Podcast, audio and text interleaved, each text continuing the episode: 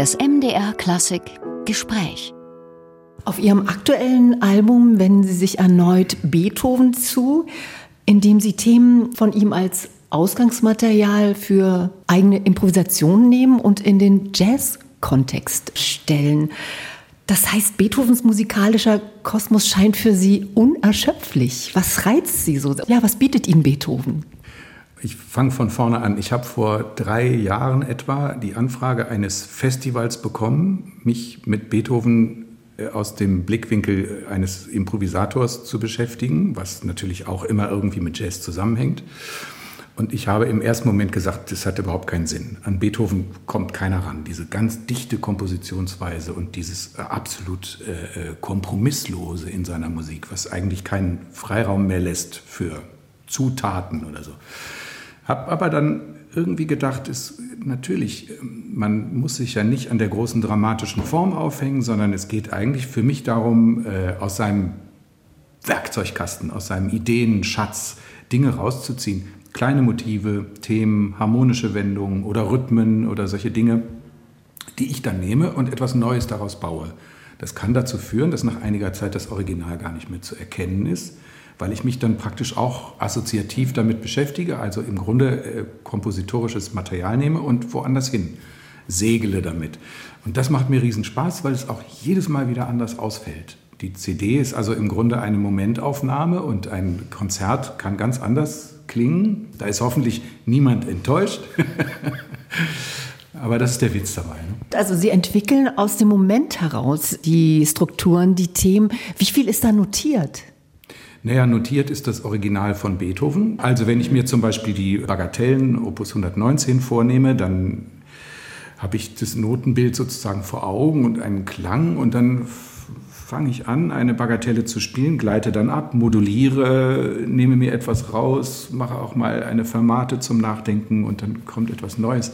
Also so entsteht das. Das ist ein, wie ein Spaziergang. Und natürlich ist es so, dass man sein Vokabular im Kopf hat. Es ist ja nicht so, dass wir an jedem Abend die Musik neu erfinden. Es gibt ja eine Systematik und es gibt ja auch praktisch wie, wenn wir sprechen, improvisieren wir ja auch. Wir tun den ganzen Tag nichts anderes, als etwas Unvorbereitetes zu machen und auch in Sätze zu gießen. Und das geht mit Musik auch. Entwickeln denn bestimmte Stücke ein Eigenleben, die es Ihnen vielleicht leichter machen oder wonach haben Sie ausgewählt? Naja, ich habe ganz verschiedene Methoden, damit umzugehen. Es gibt auch Stücke, in denen ich einen längeren Zusammenhang spiele, wie zum Beispiel den langsamen Satz aus der Hammerklaviersonate, weil mich bestimmte harmonische Bezüge sehr reizen. Und der klingt, glaube ich, so, dass jemand, der es zum ersten Mal hört, in so einer Version denkt, ah, Moment, das kommt mir irgendwie bekannt vor. Ah, warte mal, ich, gleich habe ich so, ne? Dieses, weil ich so ein bisschen so etwas mache wie eine Übermalung klanglich, ne? dass ich so eine Grundstruktur drin lasse, die man durchhört und dann kommt atonales Material dazu oder chromatisch verwandte Dinge, die das Ganze ein bisschen verfremden und einen anderen Blick zulassen. Interessant ist ja, dass bis 1750, sage ich mal, bis zum Ende des Generalbasszeitalters eigentlich die Musiker alle irgendwie improvisiert haben. Und danach in der Klassik ähm, nutzte man dann den Umweg, sage ich, über Notation. Beethoven allerdings muss auch ein hervorragender Improvisator gewesen sein. Spüren Sie das auch in seinen Stücken? Ich würde schon sagen, er hat es geschafft, sich in seiner Kompositionsweise etwas Spontanes zu bewahren. Mhm das, was ich vorhin meinte mit der Kompromisslosigkeit, nicht, dass er so große Kontraste aufeinander prallen lässt und den Hörer manchmal irgendwo hineinstößt, wo man sich erstmal zurechtfinden muss.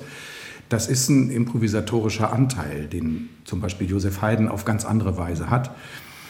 Äh, alles andere wäre ja auch langweilig, wenn es immer voraussehbar wäre.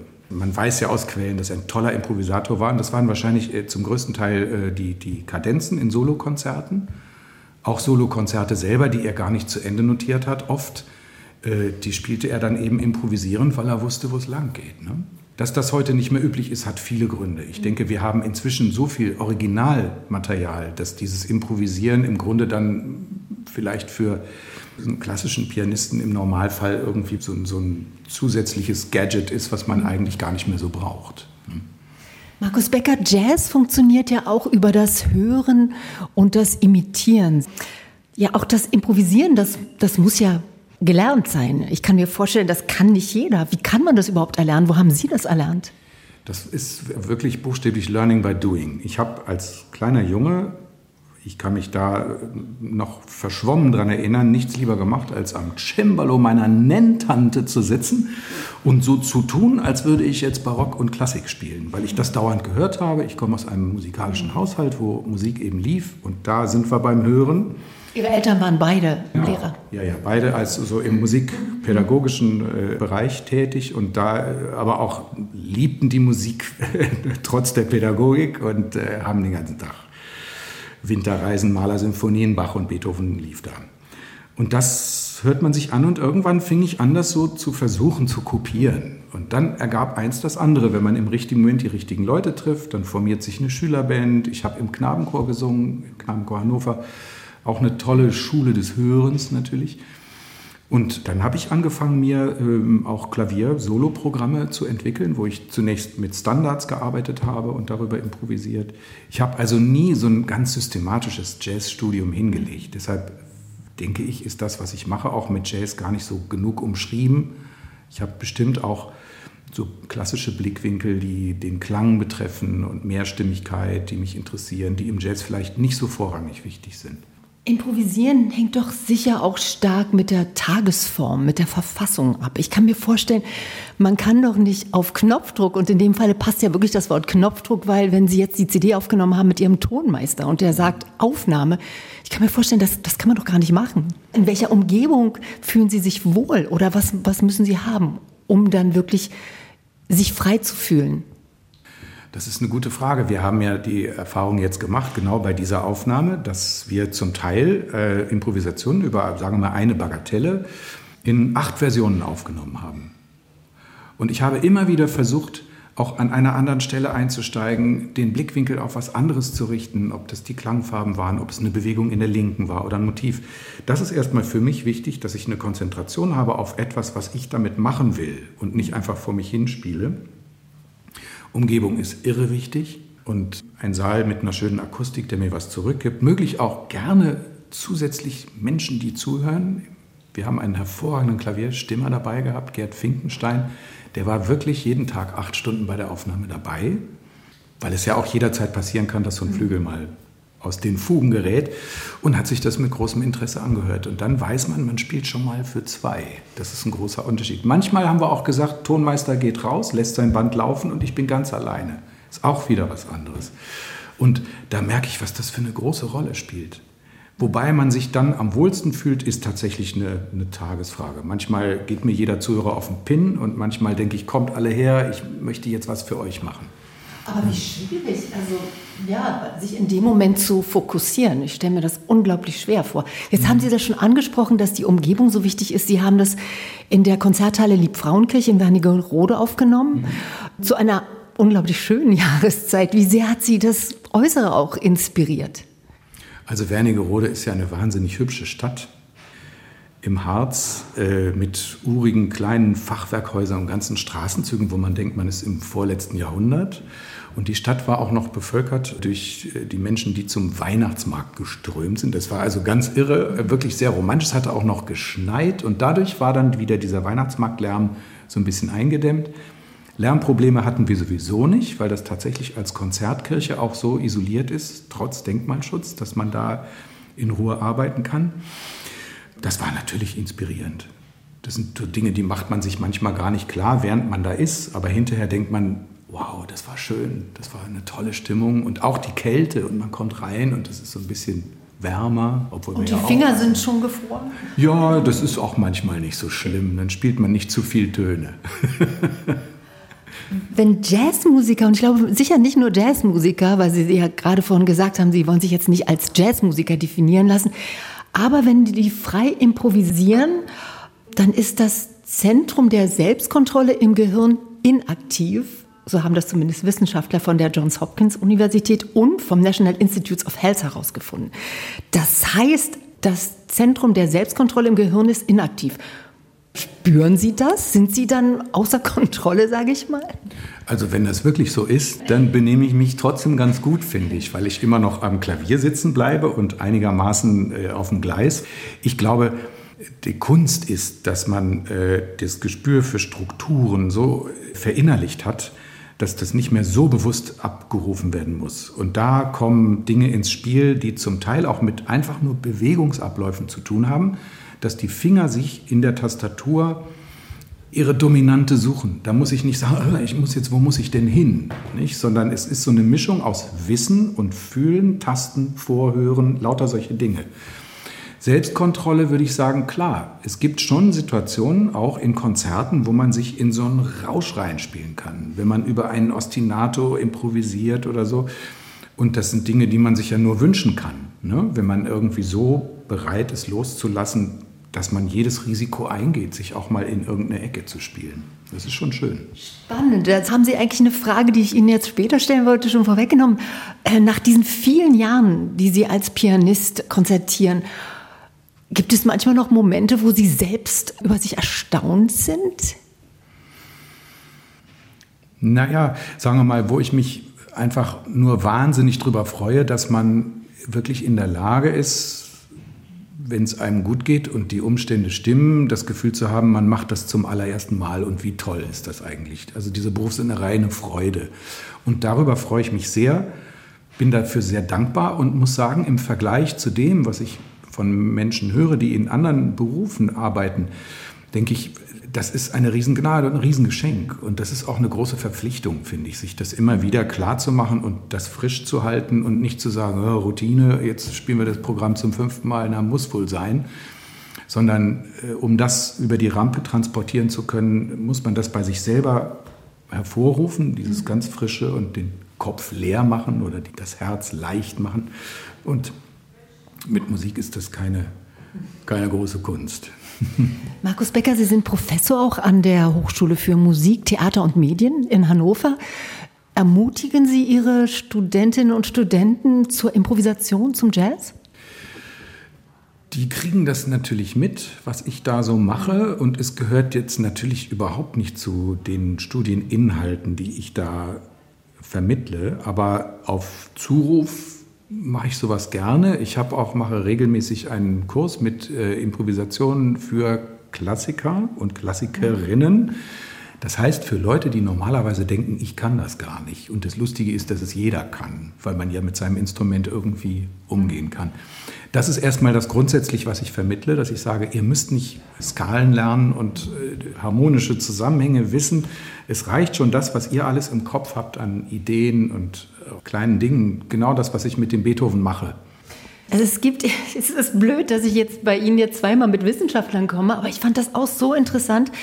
Das Leipziger Max-Planck-Institut hat herausgefunden, dass die Gehirne von Jazz- und klassischen Pianisten völlig unterschiedlich ticken, selbst wenn sie ein und dasselbe Klavierstück spielen. Das ist ein Wahnsinn, ne? Ein wesentlicher Unter Wussten Sie das? Nein. Ein wesentlicher Unterschied liegt in der Planung von Bewegungen beim Klavierspielen. Ich lese das jetzt nämlich mal wirklich, damit ich es nicht falsch sage. Das heißt, unterschiedliche Abläufe scheinen sich im Gehirn so etabliert zu haben, dass dann ein Wechsel von den Stilen erschwert wird. Und selbst Keith Jarrett, der ja nun beide Stile auch auslebt, sage ich mal, wurde gefragt, ob das machbar ist, an einem Konzert sowohl Jazz als auch Klassik zu spielen. Und er sagt, nein, ich glaube, das wäre Wahnsinn, praktisch nicht machbar, denn dein System baut für beide Richtungen auf unterschiedliche Schaltkreise. Können Sie das nachvollziehen? Trennen Sie auch so strikt? Also es fühlt sich natürlich anders an, weil man nicht an einen festen Notentext gebunden ist im Jazz. Das ist ja der grundlegende Unterschied. Aber es gibt noch andere Unterschiede und das beobachte ich natürlich, dass der Klang und der Klangverlauf eine ganz unterschiedliche Rolle spielen. Im Jazz geht es, wenn ich es jetzt mal ganz böse und grob sage, oft mehr um den Beginn des Tons, um die konkrete rhythmische Erscheinung, als um eine, einen tragfähigen melodischen Ton, der in der Klassik oft dazu führt, dass der Rhythmus nicht ganz millimetergenau ist, sondern wenn man eine Stimme besonders gesanglich anlegen will, dann lässt man sie auch ein Millisekunde später kommen. Das macht man im Jazz selten. Im Jazz geht es eben mehr groove-mäßig. Ja, da gibt es wieder eine andere Form von Verzögerung, aber mit einer Gesangsstimme zum Beispiel. Aber das, was man als Groove und als Rhythmus im Jazz bezeichnet, das lebt natürlich von einer ganz punktgenauen rhythmischen Behandlung. Und die kommt in der klassischen Musik aus einer anderen Richtung. Es kann zu einem ähnlichen Ergebnis führen, aber ich glaube, dass die Dauer eines Tons in der klassischen Musik eine andere Rolle spielt, zumindest auf dem Klavier. Dass wir hier den Beginn, das perkussive Element auf dem Instrument Klavier hat einen anderen Stellenwert. Aber auch anders wieder als bei Bartok oder Strawinski, die ja auch perkussiv schreiben. Ne? Es ist ähm, tatsächlich was anderes. Aber ich, wenn ich jetzt sage, ich stelle mir das vor und ich praktiziere das ja auch in Konzerten, könnte vielleicht jemand kommen und sagen, das ist aber auch kein richtiger Jazz, den du machst. Und dann sage ich, das bleibt dem Hörenden überlassen zu beurteilen. Das maße ich mir auch gar nicht an, sondern ich improvisiere. Und dann läuft das manchmal auf Jazz hinaus, manchmal auf klassische Moderne oder Stilimitationen. Das ist ein ganz freie, freier Tummelplatz. Aber Sie bekommen auch Jazzpreise, muss man auch sagen. Sie spielen auch auf Jazzfestivals. Ja, ich spiele auf Jazzfestivals und bin da sicher auch so ein Exot, ne, weil ich halt da als klassischer Pianist gehandelt werde. Ich werde ja nicht im Bereich der Klassik als Jazzpianist gehandelt, sondern als der Klassiker, der auch das andere macht. Das ist nun mal meine erste Heimat und das wird sich auch nicht ändern. Und trotzdem importiere ich eben oder versuche das, die klanglichen Maßstäbe aus der Klassik in die freie Improvisation. Dass ich eben sage, ich denke einen Ton in die Zukunft und nicht nur als rhythmischen, konkreten Punkt. Ne? Jetzt kommen wir wieder zu der klassischen Seite. Sie sind ja auch Max Reger-Spezialist, darf man schon sagen. Sie haben das gesamte Klavierwerk von Max Reger eingespielt. Und wir befinden uns ja mitten im Jubiläumsjahr, 150. Geburtstag von Max Reger. Sind Sie da besonders gefordert in diesem Jahr? Ja, ich habe mich auch selber sehr engagiert in diesem Jahr für Reger, weil ich der Meinung bin, dass seine Musik schon eine ganz wichtige Farbe ist in der klassischen Ära, dem Umbruch zwischen der Romantik und der Moderne. Da hat er was ganz Wichtiges beizutragen. Könnte man jetzt näher erläutern, aber er bleibt eben mit seiner dann doch schon sehr anspruchsvollen Art, klassisches Vokabular in die Moderne zu transportieren, wird er immer jemand bleiben, der schwer verständlich ist. Und umso wichtiger finde ich es, dass man sich mit seinen Dingen beschäftigt. Die sind einfach wahnsinnig ernsthaft und mit, mit großer Emphase komponiert. Wir machen viel Kammermusik. Wir haben ein Rega 150 Projekt mit ganz tollen Kolleginnen und Kollegen. Das ist Sharon Kamm und Veronika Eberle dabei. Da spielen wir Streichtrio, Klavierquartett, Klarinettensonate. Dann spiele ich das Klavierkonzert mehrmals. Ich habe es auch in Berlin in der Philharmonie mit dem DSO und Ingo Metzmacher neulich gespielt. Aber immer wieder ein Klemmzug. Also das ist nicht ein Stück, was man einfach mal aus der Tasche holt, wenn man es mal gespielt hat und nach einer Woche geht das wieder. Bei mir zumindest dauert das sehr lange, weil es ungeheuer komplex ist. Das ist gut, dass Sie das gerade sagen, denn Regers Klavierwerke gelten ja nicht gerade als einfach. Sie gestalten sich auch ein bisschen widerborstig für den Interpreten. Es ist schön, dass Sie nicken. Aber dennoch, was reizt Sie an Max Reger? Naja, genau das ist es. Ne? Also ja. es gibt ja Komponisten, bei denen hat man so den Eindruck, mein Gott, da kommt nichts ran. Also Bach oder Mozart, wo man einfach nur immer wieder staunt vor dieser unfassbaren Genialität und Schönheit und jeder Ton steht da, wo er hin muss. Bei Reger ist das nicht so. Der hat eben seine Probleme. Der Satz ist meistens etwas überfrachtet. Er möchte zu viel zur gleichen Zeit. Das Klavierkonzert klingt so, als wenn man versucht, beide Brahms-Konzerte gleichzeitig zu spielen. Und so fühlt es sich auch an. Es ist immer eine Nummer zu viel. Und trotzdem finde ich, ist es eben so substanzielle Musik. Es ist so viel Erstaunliches drin dass ich denke, als Interpret geht es ja nicht nur darum, Perfektes in Hochglanz abzubilden, sondern dieser Musik dann auch wieder einen Klang zu schenken oder zu gestalten oder zu erarbeiten, der sie durchhörbar macht und verständlicher macht. Also ich sehe mich da auch ein bisschen als Übersetzer von einer Welt, die sich vielleicht dem Hörer nicht von selbst erschließt und versuche die als Interpret zu öffnen. Sie feiern ja in Kürze auch einen runden Geburtstag. Ist das auch ein Moment für Sie mal zu reflektieren, musikalisch zu reflektieren, was Sie geschaffen haben und was Sie sich vielleicht auch noch wünschen würden? Ach klar, so eine Zahl, ähm, die lässt einen schon nachdenklich werden, aber ich freue mich wahnsinnig auf meinen 60. weil ich auch so genieße mit Kindern und Familie und einer jugendlichen Mutter und allem. Also das ganze Umfeld ist so toll, das trägt mich. Musikalisch äh, merke ich eben, dass bei mir in einem Alter, wo man normalerweise sagt, oh, hast du alles geschafft, da kannst du mal so die Ernte einfahren, ähm, da äh, zieht es mich in neue Richtungen. Ne? So wie das Beethoven-Projekt, über das wir gesprochen haben, das für mich etwas ist, wo ich nochmal eine ganz neue künstlerische Seite für mich aufmache und das finde ich toll. Dadurch fühle ich mich jetzt nicht wie äh, kurz vor der Pensionierung oder so, sondern eigentlich finde ich so eine Neugier, die ist mir besonders wichtig und die fühle ich in mir. Sie durchstreifen ja die Klavierliteratur mit einer erstaunlichen und fast singulären Repertoirevielfalt. Von Bach, wir haben es schon gehört, über Haydn, Beethoven, Brahms, Hindemith, äh, Bernstein, oh Gott, ich könnte so viele Gershwin, Riem. Es sind ja auch immer wieder Neuentdeckungen dabei, weil es wirklich unglaublich erstaunlich ist, auch mit so einer Reflexion. Wenn Sie jetzt äh, die Möglichkeit hätten, einen von diesen vielen Komponisten, die Sie spielen, an Ihrem Geburtstag mit einzuladen. Wer wäre das? Haydn. Ich glaube, das wäre Josef Haydn. Und zwar ganz einfach, weil ich die Vorstellung habe, wenn ich Haydn spiele, dass ich mich bei allem Respekt mit jemandem sehr kultiviert unterhalte.